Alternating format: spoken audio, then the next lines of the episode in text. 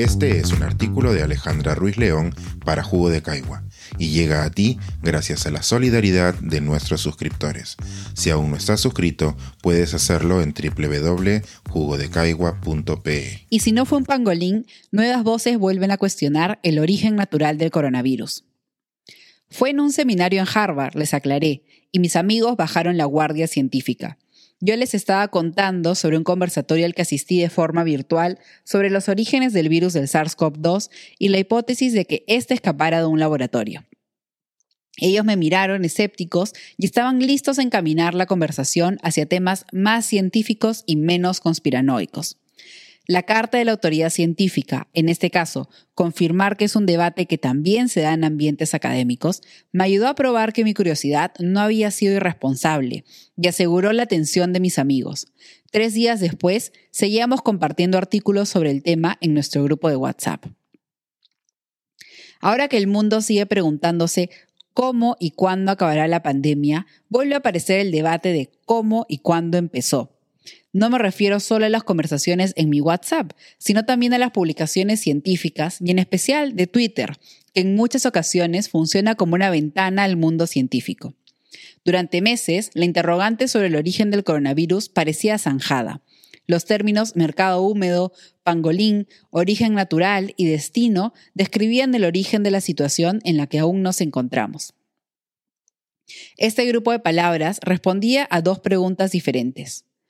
¿El virus tiene un origen natural o artificial? ¿Y la pandemia fue un producto del destino o de la intervención humana? Cada una de estas preguntas nos lleva a respuestas diferentes.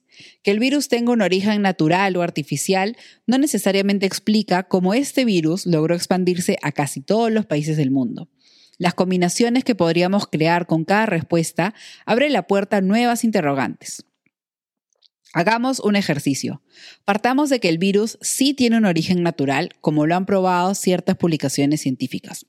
Pero combinemos esta evidencia con la posibilidad de que este virus natural estaba siendo estudiado en determinado laboratorio y producto del descuido humano contagió a parte del personal y este luego pasó a contagiar a más personas fuera del laboratorio. En este escenario imaginario, el origen de la pandemia sería explicado por un virus natural y por un descuido humano al mismo tiempo, dejando de lado la malicia y los planes detallados para desestabilizar al mundo que suelen incluirse en las teorías de conspiración. Si podemos llegar a estas conclusiones imaginarias, es porque estamos partiendo del acto de preguntar, algo que durante meses dejó de hacerse cuando el debate del origen del coronavirus se dio por sentado. Gran parte de la evidencia científica se alinea a la hipótesis del origen natural del coronavirus y descarta que éste se haya escapado de un laboratorio.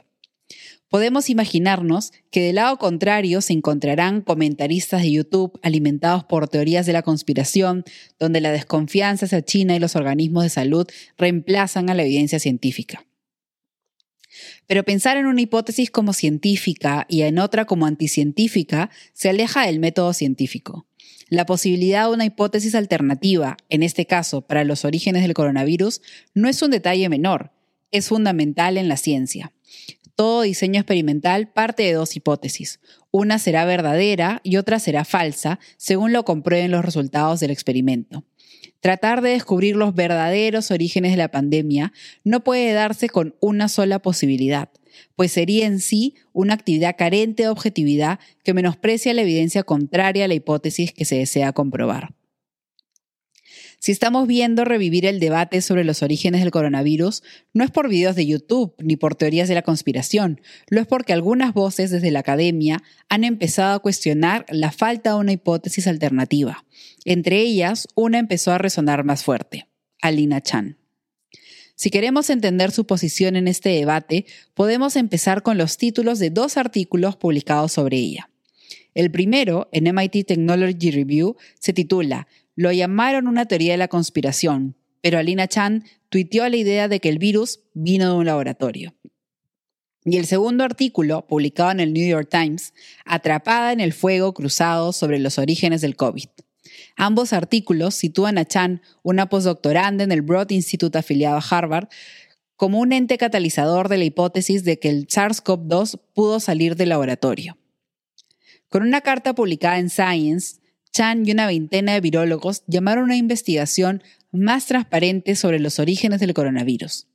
En la carta consideran que las hipótesis de un origen natural o un error de laboratorio no han sido evaluadas de forma balanceada.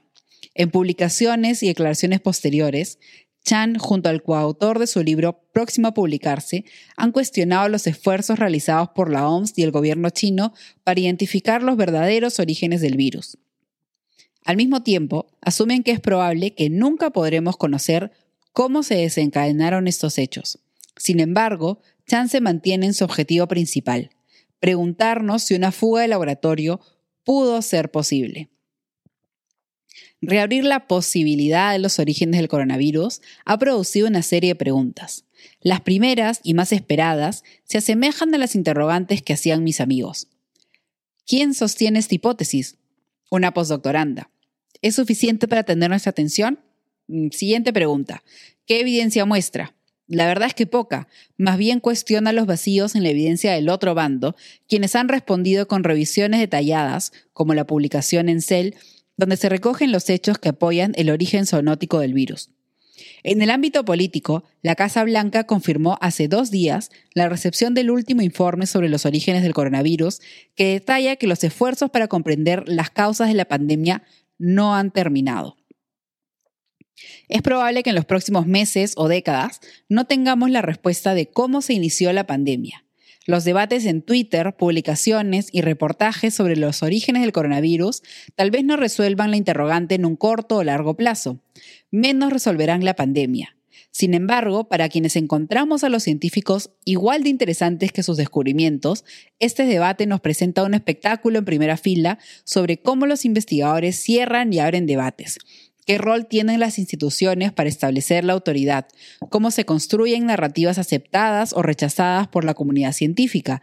Lo políticamente correcta e incorrecta que puede ser la ciencia y otros destellos de humanidad en el quehacer científico.